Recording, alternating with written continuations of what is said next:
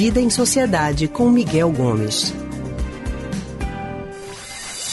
Gente, dificuldades são comuns na vida de qualquer um, não é? E é claro que o caminho de umas pessoas é mais tortuoso do que o de outras, mas isso não quer dizer que desafios não estejam na trajetória de todos nós.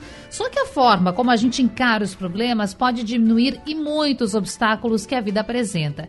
E é sobre isso, sobre essa forma de lidar com as dificuldades, que a gente fala agora com o historiador, psicólogo e psicanalista do Centro de Pesquisa em Psicanálise e Linguagem, o CPPL, Miguel Gomes. Miguel, boa tarde, seja bem-vindo.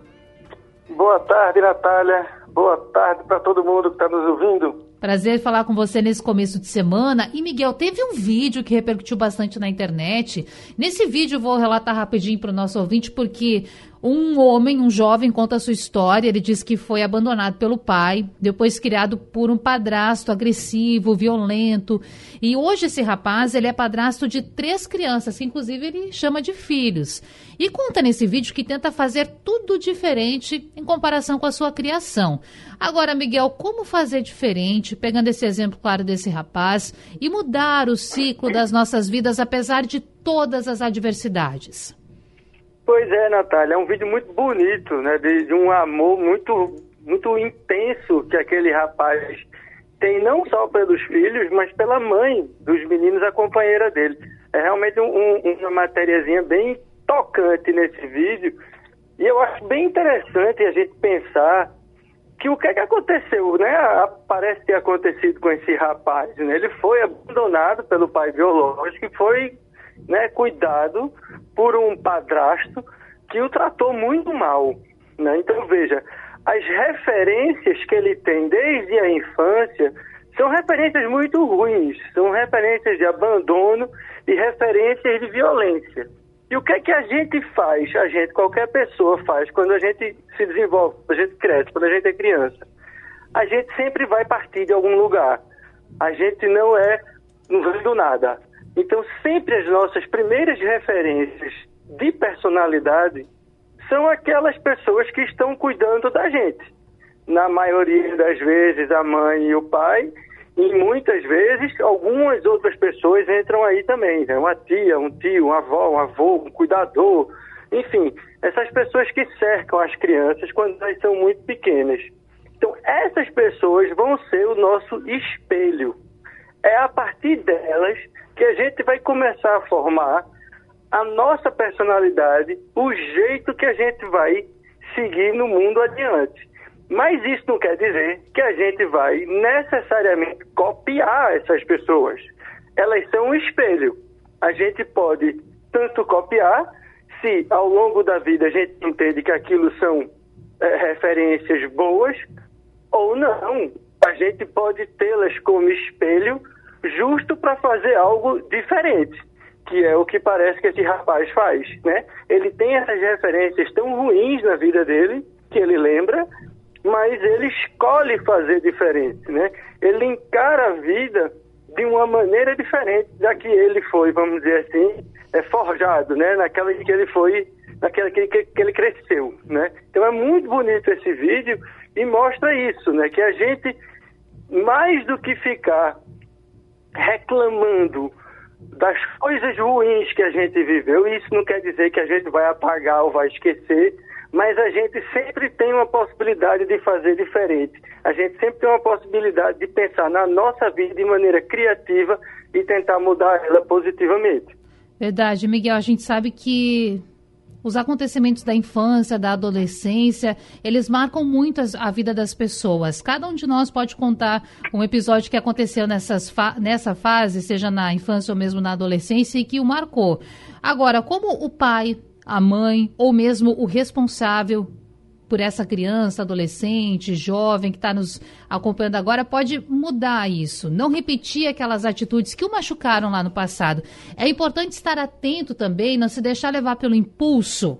Não gritar com a criança, por exemplo, né, trazendo aqui algo assim mais próximo para o nosso ouvinte. Então, é preciso pensar um pouco antes de repetir aquilo que no passado te machucou? Sem dúvida, Natália, né?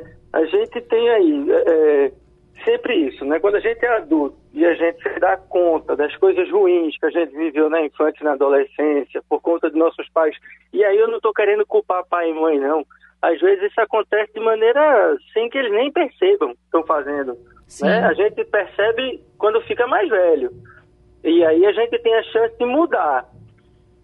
E aí outra coisa que você colocou, outra questão que você colocou, nessa da gente gritar, bater nas crianças, é, é, ainda mais de maneira é, repetitiva e tal, isso vem para o que eu estava falando no começo. Qual é a referência de ser humano que você vai dar para o seu filho? É de alguém que espanca uma outra pessoa o tempo todo quando ela faz uma coisa errada ou quando ela faz alguma besteira dentro de casa?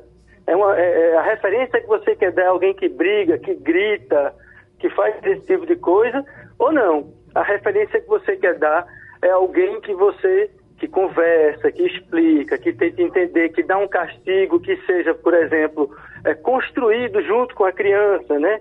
Você chega para a criança e diz, olha, você fez isso, você acha que isso está certo? Não, então pronto, o que é que você acha que a gente pode fazer como uma, uma espécie de punição? Você convoca a criança para a situação para que ela se sinta responsável, né? E ela entenda que o que ela faz tem uma consequência. Eu não sou completamente contra você dar uma palmada numa criança, sei lá, numa coisa, mas isso é um último recurso numa situação muito grave. Quando isso se banaliza, se perde completamente. A única coisa que você faz é passar para a criança que o modo de cuidar das coisas é a partir da violência. E isso está completamente errado. E a gente tem falado disso aqui na, na rádio quase toda semana, inclusive. É, Miguel, eu estava aqui ouvindo você e pensando quais são os impactos para a criança que recebe esse comportamento do pai, da mãe ou do responsável, da pessoa que cuida dessa criança. Quais são as feridas, as mágoas e até no comportamento, como isso pode influenciar essa criança que hoje está recebendo esse tratamento, esta criação de uma forma mais dura, mais agressiva? Pois é, ela tem uma chance muito grande de se tornar um adulto agressivo, porque esse vira um modelo de, de relacionamento. É um relacionamento que se dá a partir da violência. E isso é muito ruim, né? ainda mais eh, a gente tem visto a violência crescente né, na nossa sociedade recentemente e, e, a gente não pode perpetuar isso nem quando adulto e a gente precisa evitar isso quando criança. A gente precisa trazer as crianças para a responsabilidade dos seus atos e não simplesmente puni-las de maneira violenta.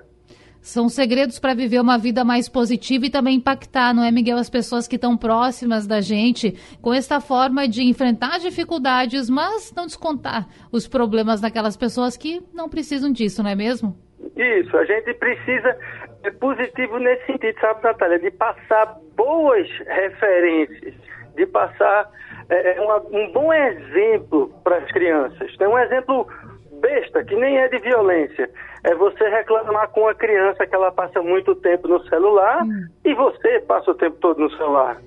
Sabe? Então, é esse tipo de exemplo positivo, né? Não, não fazer essas coisas que a gente tem que mostrar para as crianças, né? É mais do que uma positividade meio poliana, assim, de só pensar coisa boa, só falar coisa boa, porque a gente sabe que no mundo, na vida, acontecem coisas ruins. Então a gente precisa reconhecer as coisas ruins justamente para a gente poder transformá-las em algo mais suportável. Né? Então, é, é esse exemplo positivo que a gente precisa dar para as crianças o tempo todo. Verdade. Miguel, obrigada pelas suas reflexões aqui com a gente nesse começo de semana e uma boa semana para você. Uma boa semana para você e para todo mundo. Abraço. Falamos com o historiador, psicólogo e psicanalista do Centro de Pesquisa em Psicanálise e Linguagem, o CPPL, Miguel Gomes, aqui dentro do Rádio Livre.